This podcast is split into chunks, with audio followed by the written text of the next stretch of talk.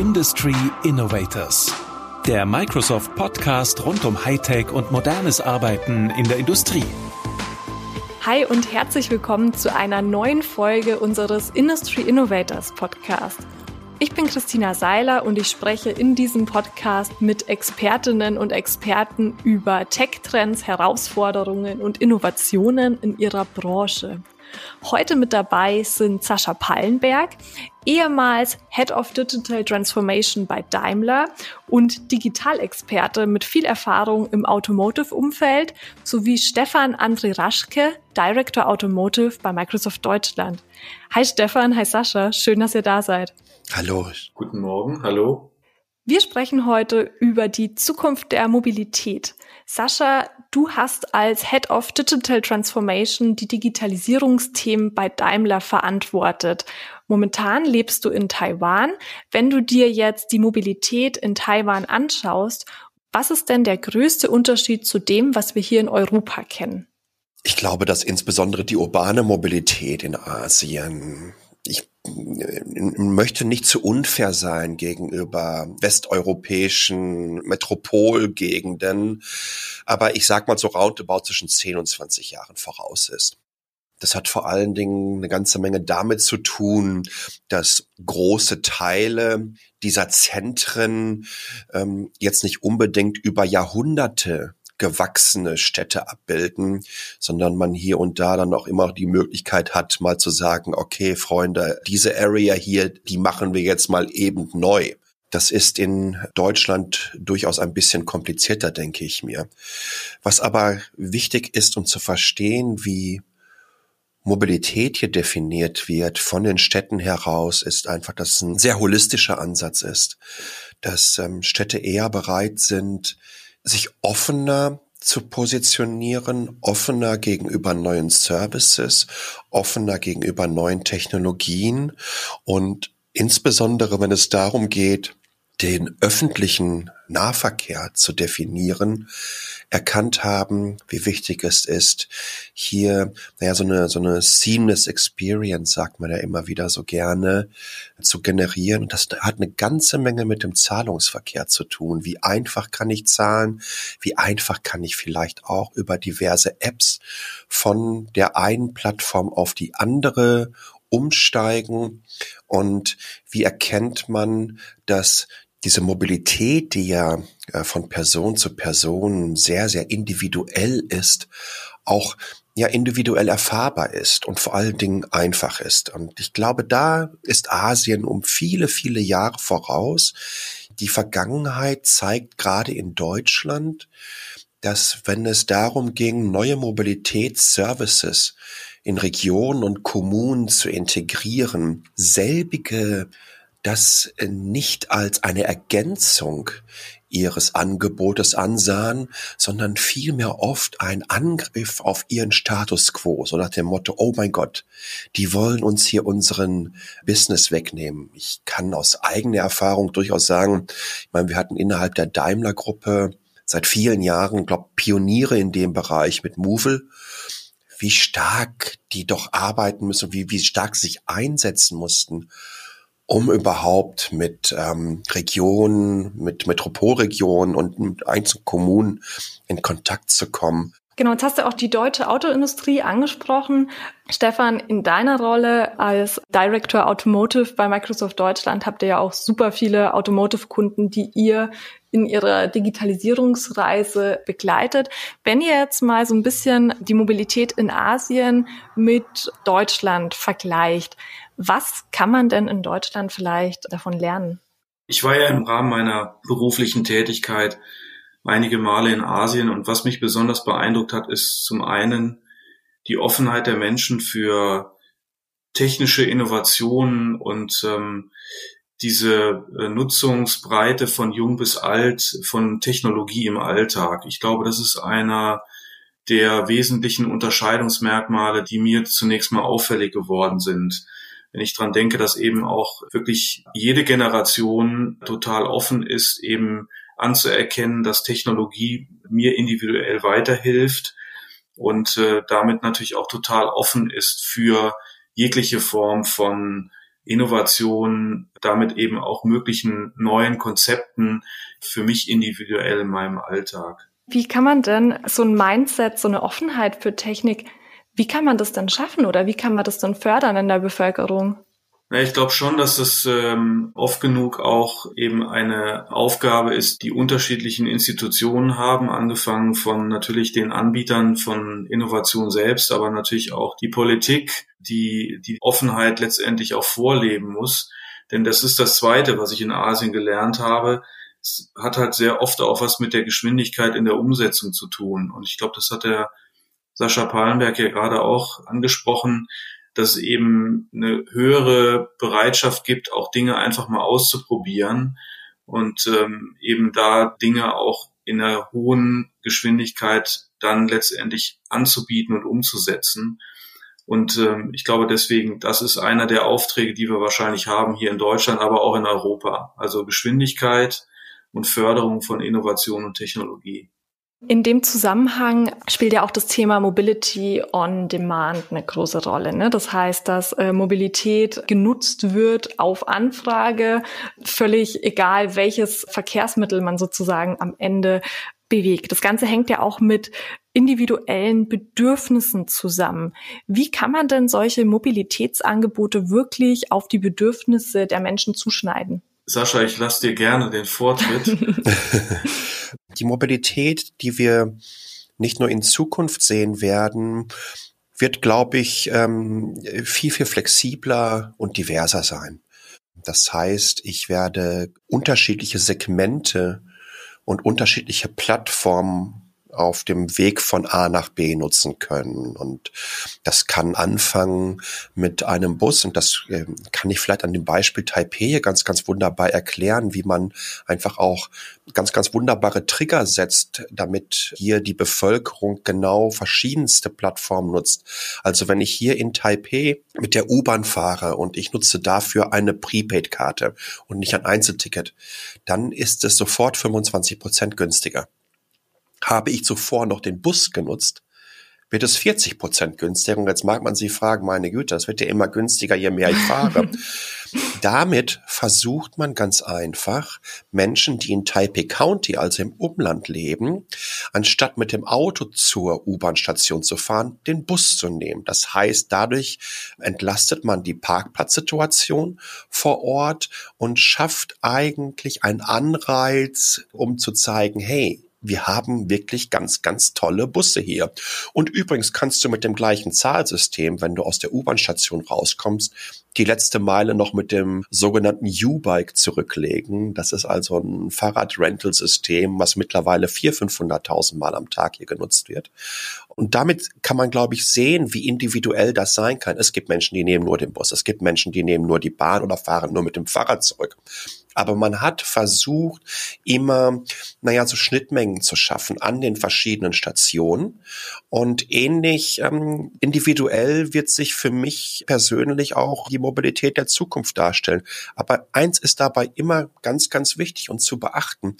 Die Mobilität der Zukunft, die definiert sich nicht darüber, was ich fahre sondern die definiert sich vor allen Dingen darüber, wo ich wohne und in welchem Umfeld und welche Infrastrukturen vorhanden sind. Jetzt sprichst du ja auch mit der Infrastruktur nochmal ein Thema an, zu dem ich eigentlich vorhin zurückkommen wollte. Und zwar hast du gesagt, dass bei dir in Taiwan wirklich komplette Areas neu gestaltet werden. Wie muss man sich das denn vorstellen? Das hat manchmal eine ganze Menge damit zu tun, dass man was wagt und damit spreche ich auch durchaus dieses Mindset an, was Stefan auch durch seine Erfahrung in Asien hat erfahren können, sich was zu trauen, aus alten Traditionen heraus ja, fast alte Ketten zu sprengen, würde ich fast mhm. sagen. Ich muss dazu sagen, nicht nur weil ich ähm, das Privileg hatte, vier Jahre lang für einen Automobilhersteller oder wahrscheinlich für den Pionier in diesem Bereich arbeiten zu dürfen. Ich fahre extrem gerne Auto. Ja, also ich bin als Petrolhead aufgewachsen. Ich äh, war, seitdem ich vier Jahre alt war, habe ich im Brünnchen an der Nordschleife gesessen, während mein Patenonkel das 24-Stunden-Rennen gefahren ist. Und das wirst du als Kind nicht mehr los. Die Lautstärke, den Geruch, die Geschwindigkeiten, das sind ja Sinneseindrücke, die dich Zeit deines Lebens ähm, begleiten. Ich bin aber auch ein Riesenfreund der Elektromobilität. Ich glaube, nichts macht mehr Spaß, als mit einem EV zu fahren. Und gerade auch durchaus, weil ich gewisse Fahrdynamiken natürlich liebe. Ich würde niemals auf die Idee kommen, hier in Taipei Auto zu fahren. Das hat zum einen etwas damit zu tun, wie ich das Autofahren gelernt habe in Deutschland mit relativ strikten Regeln. Wenn du nach Taiwan kommst in eine Welt, wo hier und da mal die rote Ampel eher als Angebot aufgenommen wird, statt einer festgelegten Regel. Ist das für jemanden, der in einem deutschen Umfeld das Fahren erlernt hat, hier und da eine Nahtoderfahrung, die dich nach wenigen Minuten rechts an den Straßenrand befördert und du erstmal sagst, ich bestelle mir jetzt ein Taxi. Aber was ich hier spannend finde, und das ist wirklich wichtig zu verstehen, Unsere Metropolregion hat hier 8,25 Millionen Einwohner auf einer Fläche, die ein Drittel von Berlin beträgt. Also das ist hier vollgepackt. Wir haben Straßen, Hauptverkehrsstraßen, die ehemals zum Teil zehnspurig waren, inklusive zwei BRT-Lines. Das sind also die Busfahrlinien, die in der Mitte ähm, stattfinden. Jetzt kann man sich vorstellen, dass bei der Fülle der Fahrzeuge unter anderem 1,2 Millionen registrierte Scooter, die übrigens ähnlich fahren, wie ich das gerade dargestellt habe, aka das Gefühl, dass die gerade eben noch eine Risikolebensversicherung abgeschlossen haben, bevor die auf ihren Roller gestiegen sind.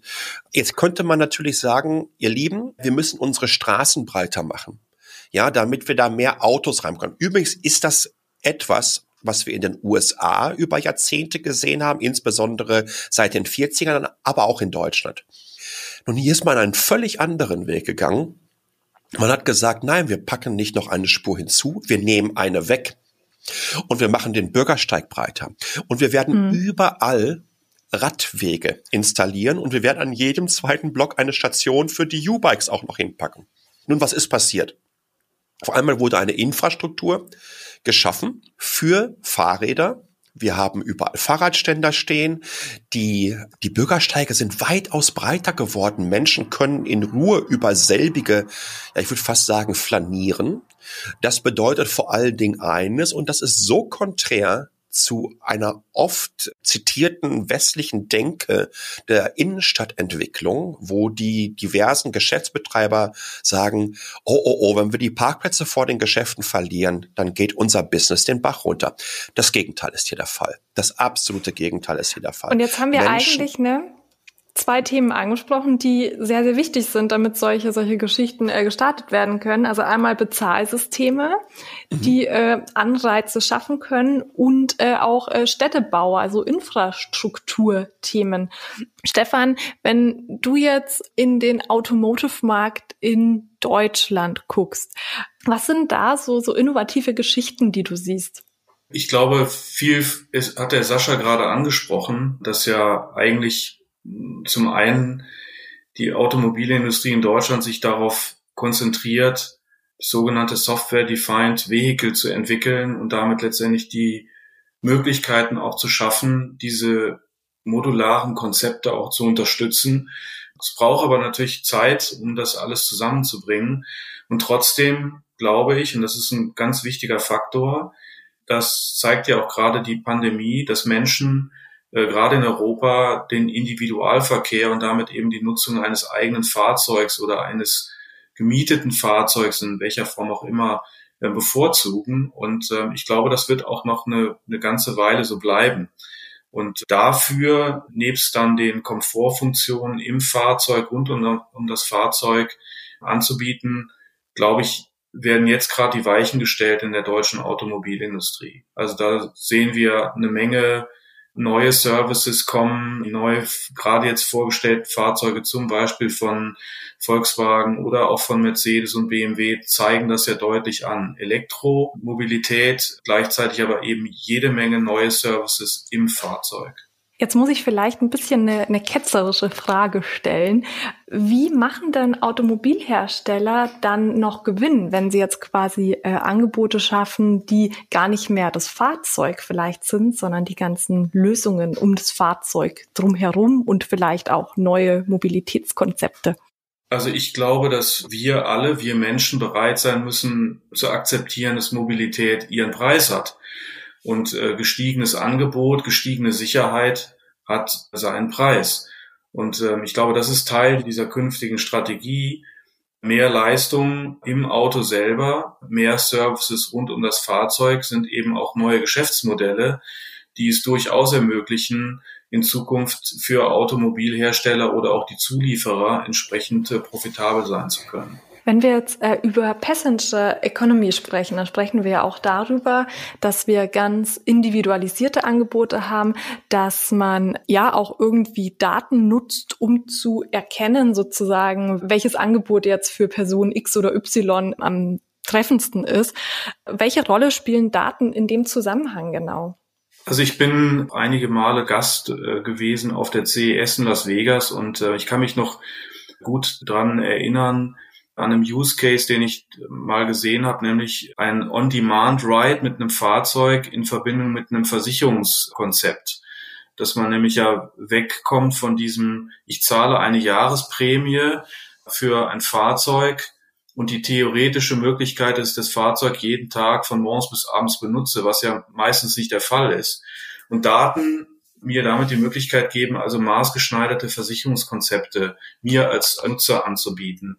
Nur ein Beispiel. Und äh, ich glaube, es wird in ähnlicher Richtung viele Möglichkeiten mehr geben, individueller dann Mobilitätsleistungen zu nutzen und darüber auch eine Preissensivität herzustellen und für mich als Nutzer einfach auch attraktivere Konditionen zu bekommen, sei es Nahverkehr, sei es Carsharing, sei es eben auch die Nutzung meines eigenen Fahrzeugs. Also von daher glaube ich, dass Daten in der Verbindung mit dann eben neuen Mobilitätsdienstleistungen eine ganz entscheidende Rolle spielen.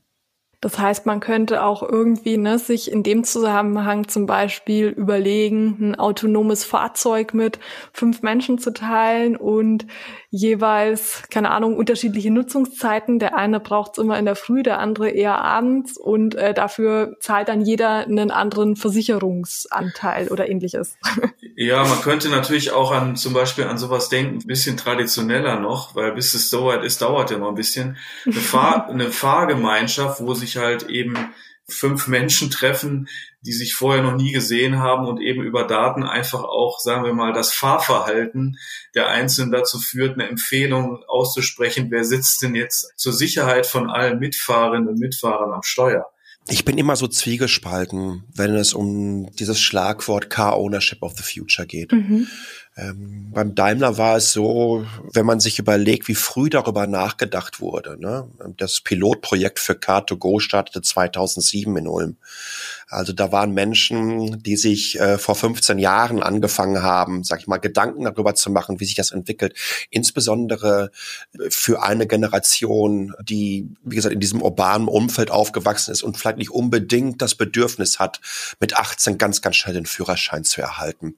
Ich glaube aber, dass sich hier viele vermeintliche Experten noch ganz, ganz stark auf die Finger beißen werden in der Zukunft, denn sie versuchen ja einen Blueprint der Share Economy auf ein ähm, Produkt zu übertragen, das durchaus auch etwas mit, ich sag mal in Anführungsstrichen, des Haben-Wollens und des Besitzens mhm. zu tun hat.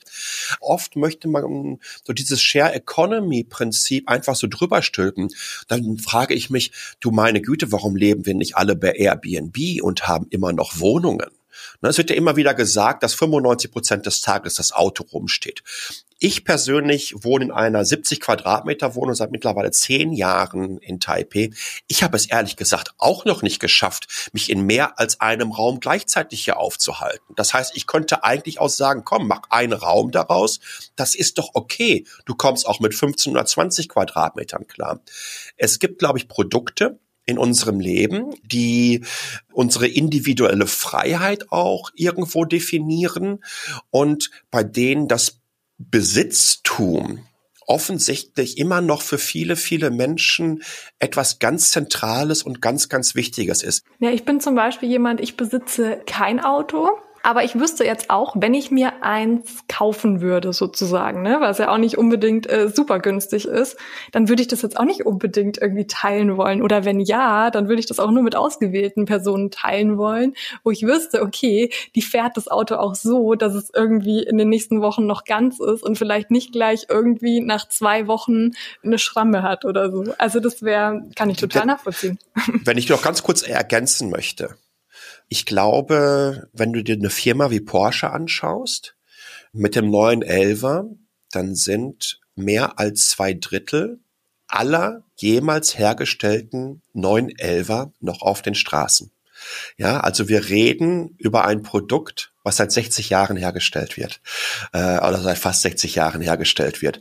Und das finde ich sensationell. Und ich glaube, das unterstreicht und unterstützt ein klein wenig meine These. Ich bin ja auch ein Kind, das genauso wie der Sascha es vorhin beschrieben hat, groß geworden ist. Ich sage immer gerne, ich habe auch Benzin im Blut und ähm, habe deswegen auch einen hohen Respekt vor der Leidenschaft, wie es der Sascha hier formuliert, geht mir halt genauso. Auf der anderen Seite gibt's halt eben auch junge Generationen, die über das Thema Auto ganz anders nachdenken. Da geht's dann halt eher um die Frage, wie wird auch Wohnraum in der Stadt bezahlbar? Wie passt das eben zusammen, dass Fahrzeuge in der Stadt rumstehen und damit mögliche Bereitstellung von Wohnraum eigentlich aufhalten? Also ich glaube deswegen fest daran, dass es einen Mix geben muss von eben Mobilitätsformen, von eben Dienstleistungen, die innerstädtisch angeboten werden. Aber es braucht eben trotzdem auch eine Bereitschaft anzuerkennen, dass es immer noch Menschen gibt, die sagen, ein Auto ist für mich wichtig. Und ich finde dein Beispiel, dass du gesagt hast, super, zu sagen, wenn ich mir dann mal ein Auto kaufe, dann will ich es auch in einem guten Zustand haben. Das ist, drückt ja auch eine Emotionalität aus, was, glaube ich, generationenunabhängig ist. Das ist so, wie wir Menschen fühlen und denken. Jetzt haben wir vorhin ja auch über das autonome Fahren gesprochen. Es gibt verschiedenste Level, also Level 1, ähm, wo es um, um Fahrerassistenzsysteme geht, bis hin zum vollständig autonom fahrenden Auto. Wo stehen wir denn da in Deutschland gerade?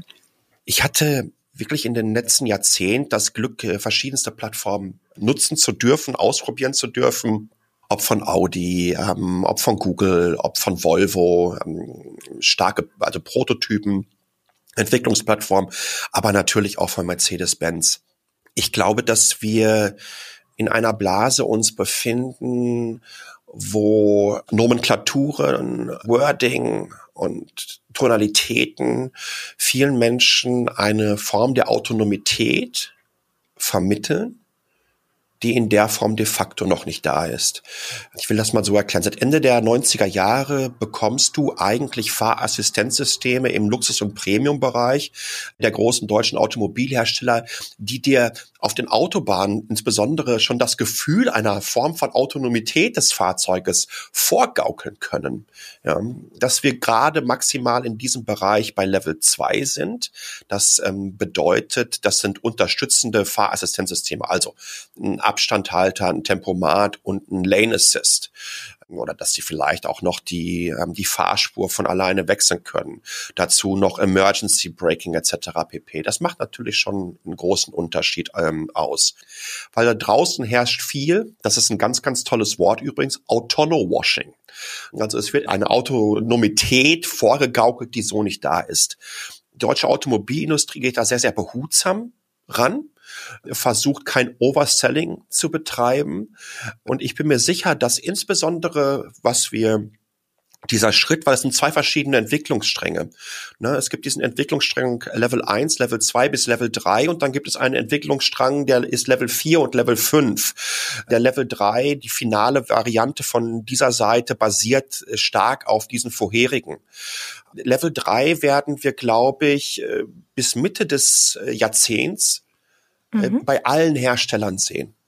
Also was anderes kann ich mir nicht vorstellen. Aber wir werden definitiv nicht, Und ich glaube, da ist stark übertrieben worden seit 2013, 2014, 2015, wo es alle sagten, 2020 kommen die autonom fahrenden Autos und jeder hat sie. Das werden wir definitiv nicht sehen bei den Herstellern. Und vor allen Dingen werden wir das weitaus eher im Nutzfahrzeugsbereich sehen, denn da macht es auch monetär gesehen Sinn. Siehst du das genauso, Stefan? Eigentlich hätte ich da nichts anzumerken. Ich kann es nur doppelt unterstreichen. Ich glaube auch, dass wir in dem Falle sehr, sehr stolz sein können auf das, was die deutschen automobilen Hersteller und die Zulieferindustrie entwickeln und wie sie es tun und mit welchem Augenmaß im Grunde genommen auch hier die enorm hohe Qualität, die die deutsche Automobilindustrie auszeichnet, dass die auch in diese Zukunft transportiert wird. Weil ich meine, autonomes Fahren hat zumindest mal in meiner persönlichen Wahrnehmung auch eine Menge was zu tun mit dem Sicherheitsempfinden, weil ich mhm. damit ja eine Kontrollabgabe eigentlich auch durchführe. Ne? In dem Moment habe ich ja selber keine Verantwortung mehr, sondern das Fahrzeug hat die Verantwortung. Und das hat was zu tun mit einer enorm hohen mentalen Veränderung. Denn ich bin so groß geworden und ich glaube, das ist auch heute noch Teil der Fahrerin, Fahrerausbildung, Hand am Steuer, den Verkehr beobachten, und dann zu sagen, mache ich alles nicht mehr, das machen andere für mich. Also quasi Robotaxi, ähm, das bedeutet, ich muss mich sicher fühlen. Und der Unterschied zwischen dem Taxi und dem Robotaxi ist eben, es ist kein Fahrer mehr da. Und das ist eben der Schritt, ähm, der ist enorm. Und ich glaube, von daher, für diesen Schritt braucht es auf jeden Fall noch einige Jahre. Und ich würde mich wohler fühlen, wenn ich dann sagen kann, genau das passiert. Ich fühle mich sicher wenn ich in solch einen Robotaxi vollautonomen Fahrservice dann einsteige. Kann ich ganz kurz noch eins anschließen, äh, um wirklich etwas verständlich zu machen. Man stelle sich vor, eine Firma bringt eine Million Robotaxis auf die Straßen. Jeden Tag fahren eine Million vollautonomer Fahrzeuge und die haben eine Sicherheit in Bezug auf Unfällen von 99,99 Prozent. 99,99 Prozent. Das hört sich wahnsinnig viel an. Das würde aber auch genau bedeuten, dass jeden Tag 100 von diesen Robotaxis Unfälle bauen. Ähm, Im Moment ist es extrem schwierig, glaube ich, auch in der öffentlichen Wahrnehmung, das auch nur ansatzweise obwohl es durchaus fortschrittlicher wäre als jeder menschliche Fahrer, aber ansatzweise als eine technologische Errungenschaft und Vorsprung zu verkaufen. Und ich glaube, hier müssen wir wirklich richtig aufpassen. Wir könnten jetzt natürlich noch Stunden weitersprechen, weil das Thema einfach so, ja, so breit gefächert und so interessant ist. Ich würde aber trotzdem ganz gern zum nächsten Podcast-Teil überleiten. Und zwar haben wir eine Junior-Redakteurin, die in unserem Podcast auch immer äh, eine Frage stellt. Und die hat für euch jetzt die nächste Frage vorbereitet. Danke, Christina. Ihr habt jetzt viel über die Mobilität von morgen gesprochen. Wirklich spannende Einblicke habt ihr gegeben. Meine Frage an euch, Sascha und Stefan. Werde ich, wenn ich erwachsen bin, noch ein eigenes Auto haben? Stefan, du bitte erst. Ja, ich habe interessanterweise just gestern mit meiner Tochter darüber gesprochen, die jetzt allerdings schon 20 Jahre alt ist, ähm, macht gerade ihren Führerschein zu Ende und die hat auch große Sehnsucht nach einem eigenen Auto. Und ähm, die konnte ich erstmal beruhigen. und kann ihr sagen, ja, ich glaube schon daran. In zehn Jahren, also wenn ich jetzt davon ausgehe, jemand ist heute zehn, elf, zwölf Jahre alt, glaube ich schon, dass es immer noch auch die Möglichkeit gibt, ein eigenes Auto zu besitzen. Ich glaube aber tatsächlich auch, dass es so ein bisschen mehr, wie es war, als ich äh, vor vielen Jahren mal 18 Jahre alt geworden bin. Da gab es nämlich viele junge Menschen, die mussten dann mit Papas oder Mamas Auto fahren oder mit dem möglichen zweiten Auto fahren, was dann zu Hause gab. So wie ich zum Beispiel. Ich habe dann das Glück gehabt, dass ich dann das zweite Auto der Familie benutzen konnte. Also ich denke, wenn wir an die Zukunft der Mobilität denken, an die Möglichkeit, sich auch wirklich rasch von A nach B zu bewegen, gibt es keine andere Möglichkeit, als dass es dann eben auch solche Shared-Modelle gibt. Und das fängt dann wahrscheinlich in der Familie wieder an, ne? dass man also in der Familie sich auch Autos teilt und nicht jeder sein eigenes hat. Ja, äh, ich bin mir sicher, dass wenn sie in zehn Jahren zum allerersten Mal Auto fährt und selber Auto fährt, äh, dass sie das durchaus genießen wird, wenn sie nicht in irgendeinem Stau steckt. Das ist nämlich halt genau das, was ich am Autofahren so hasse. Ob wir aber zukünftig über vielleicht sogar in eine Phase kommen werden, in der das manuelle Fahren ist ja wie lustig, dass man das sogar noch so definieren muss überhaupt noch zusätzlich. das manuelle Fahren überhaupt noch möglich sein wird oder sagen wir mal so überall möglich sein wird oder ob das Geofencing der Zukunft, was wir vor allen Dingen mit der Einführung von Level 4 äh, autonomen Fahrzeugen erleben werden, also bei den autonomen Fahrzeugen anfangen wird, äh, nicht irgendwann sogar mal auf das manuelle Fahren übertragen wird. Äh, das vermag ich im Moment nicht zu sagen. Wenn autonome Fahrzeuge ein Quantensprung darstellen in Bezug auf Fahrsicherheit, unsere Unfallzahlen entsprechend zurückgehen werden, und davon gehe ich irgendwann mal aus, kann ich mir durchaus vorstellen, dass du selber nur noch in bestimmten Bereichen fahren wirst. Und, und sei es eine Rennstrecke. Ja, ähm, so what? Aber ich glaube nicht, dass es innerhalb der nächsten zehn Jahre geschehen wird. Äh, ich bin da nicht ganz so progressiv unterwegs, sondern sehr, sehr pragmatisch. Aber ich glaube auch, dass wir in 20, 30 Jahren an einem Punkt äh, sein werden, wo sich da so viel verändert hat, dass wir relativ wenige Menschen sehen werden, die überall selber hinfahren werden mit dem Auto. So, nach diesem äh, Blick in die Glaskugel würde ich euch noch gerne mit in unsere virtuelle Bar oder in unser virtuelles Café nehmen. Ich gehe mit meinen Podcast-Gästen immer ganz gerne eben in unsere Bar oder in unser Café. Das ist so ein bisschen der Ort, an dem wir ja nochmal hinter die Kulissen gucken, ein paar persönliche Einblicke geben und die Entscheidung überlasse ich euch, Bar oder Café. Sascha. ähm, ähm, selbst, selbstverständlich Bar. Ja, das ist ja, das ist ja überhaupt keine Frage. Ich trinke morgens gerne einen Kaffee, aber ich glaube, ich habe mit die am spannendsten Menschen in meinem Leben ähm, an Bars kennengelernt. Ja, also äh, wir und und das hat äh, erstmal überhaupt nichts damit zu tun, welche Getränke man dort zu sich nimmt, sondern ich glaube, dass eine Bar mit einer angenehmen Musikberieselung, die nicht so laut ist, einfach die prädestinierte Plattform des Netzwerkens ist. Und äh, von daher, ja, bitte Bar. Und du bist uns ja auch schon ein paar Stündchen voraus. Dementsprechend äh Aber ich, ich, auch wenn es für mich jetzt gerade früher Morgen ist, ich folge der tollen Einladung mit aus diesen genannten guten Gründen gerne.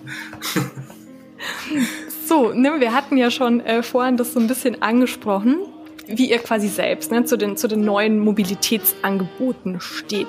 Sascha, gibt es Dienste, die du besonders gerne nutzt? Oder hast ja. du vielleicht sogar noch ein eigenes Auto? Ja, ja. ich habe kein eigenes Auto. Ich ähm, ich hätte gerne mir ein Auto geholt. Es wäre in diesem Falle aus Zuffenhausen gekommen, wäre über 30 Jahre alt. Ich bin ein großer Freund des Porsche 964. Das ist für mich der schönste 911er, der je gebaut wurde. Es hat eine ganze Menge noch mit damit zu tun, wie die Front aussieht bezüglich der Scheinwerfer. Und natürlich bin ich auch ein Freund des luftgekühlten Boxermotors und äh, des Sounds desselbigen. Aber das ist übrigens in Taiwan nicht möglich, ähm, so ein Fahrzeug hier zu fahren, aufgrund ähm, der Limitierung und der gesetzlichen Bestimmung auch bezüglich der Emissionen aber mein nächstes Auto und ich bin mir sicher, dass das äh, innerhalb der nächsten drei Jahre hier stattfinden wird, weil äh, ich, ich habe das große Glück, auf einer Insel zu leben, die auf der gleichen Höhe wie Hawaii liegt. Die Ostküste mhm. bietet ganz, ganz wunderbare Serpentinen, ist wunderschön zu fahren und es wird ein Elektroauto sein, ob es eins mit einem Stern sein wird oder ob es eins mit dem äh, Stuttgarter Wappen ist oder vielleicht der Niere oder den vier Ringen. Ich bin mir aber ziemlich sicher, dass es ein deutsches Auto sein sein wird. Das weiß ich noch nicht genau. Ich habe einen Service und äh, ich, ich wünschte, ich könnte sagen, äh, dass er aus dem Hause Daimler gekommen wäre. Und das muss ich sagen, als ich zum ersten Mal vor zwei, ich meine, so knapp zwei Jahren äh, zum ersten Mal Moja von den Kolleginnen aus Wolfsburg ausprobiert habe mhm. in Hamburg, bin ich danach zu Kolleginnen bei uns im Konzern gegangen und habe gesagt, meine Freunde, ihr müsst es ausprobieren. Nicht nur, dass sie eine eigene Plattform dafür entwickelt hatten, wie es ausgestattet ist, wie die App aussah, aber vor allen Dingen, was mir da besonders dabei gefallen hat, ist, Volkswagen hat es hinbekommen, in all diese Moja-Fahrzeuge Menschen zu setzen, die im Grunde genommen Markenbotschafter sind. Die Chauffeurinnen in diesen Moja-Transportern sind Markenbotschafter. Ich habe so einen Spaß mit denen gehabt. Das hat mir so gut gefallen. Ich bin mir ziemlich sicher, dass Volkswagen übrigens wie alle anderen Hersteller in diesem Bereich nicht eine müde Mark mitverdient hat jemals mit so einem Mobilitätsservice, sondern dass eine Investition in die Zukunft ist. Aber es hat mir gut gefallen. Ansonsten liebe ich einfach hier ähm, die U-Bahn. Plus, ich habe in Bezug auf Mikromobilität wohl eins der individualisiertesten, günstigsten und ältesten Fortbewegungsmittel und das ist der Schuh, beziehungsweise ein paar davon und ähm, die nutze ich ganz gerne in den Städten. Das tut nicht nur gut, äh, mein, Opa hat, mein Opa hat immer gesagt, Umwege erweitern die Ortskenntnis. Ich habe in Taipei viele, viele Umwege genommen, viel von der Stadt kennenlernen dürfen und kann das nur allen Zuhörerinnen und Zuhörern da draußen empfehlen. Lauft ein bisschen mehr rum. Ja, die Frage für mich, äh, ich habe tatsächlich zwei deutsche Autos, eins pure Leidenschaft, eins eher klein und praktikabel, um äh, in, den, in den Städten sich vernünftig auch bewegen zu können. Und auch ein amerikanisches Motorrad. Ich lasse jetzt mal überall die Namen weg.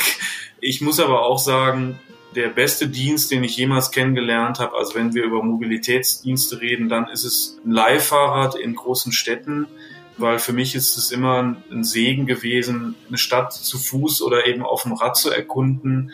Man sieht einfach mehr. Ich mag das total gerne, eben dann auch eine Stadt zu riechen und zu schmecken. Und zwar nicht nur, indem man zum Beispiel Restaurants besucht, sondern Städte in den einzelnen Vierteln haben einfach so ihre ihre ihre äh, Eigenarten und ähm, das äh, das ist eben einfach besonders, wenn man das erläuft oder eben mit dem Fahrrad da durchradelt.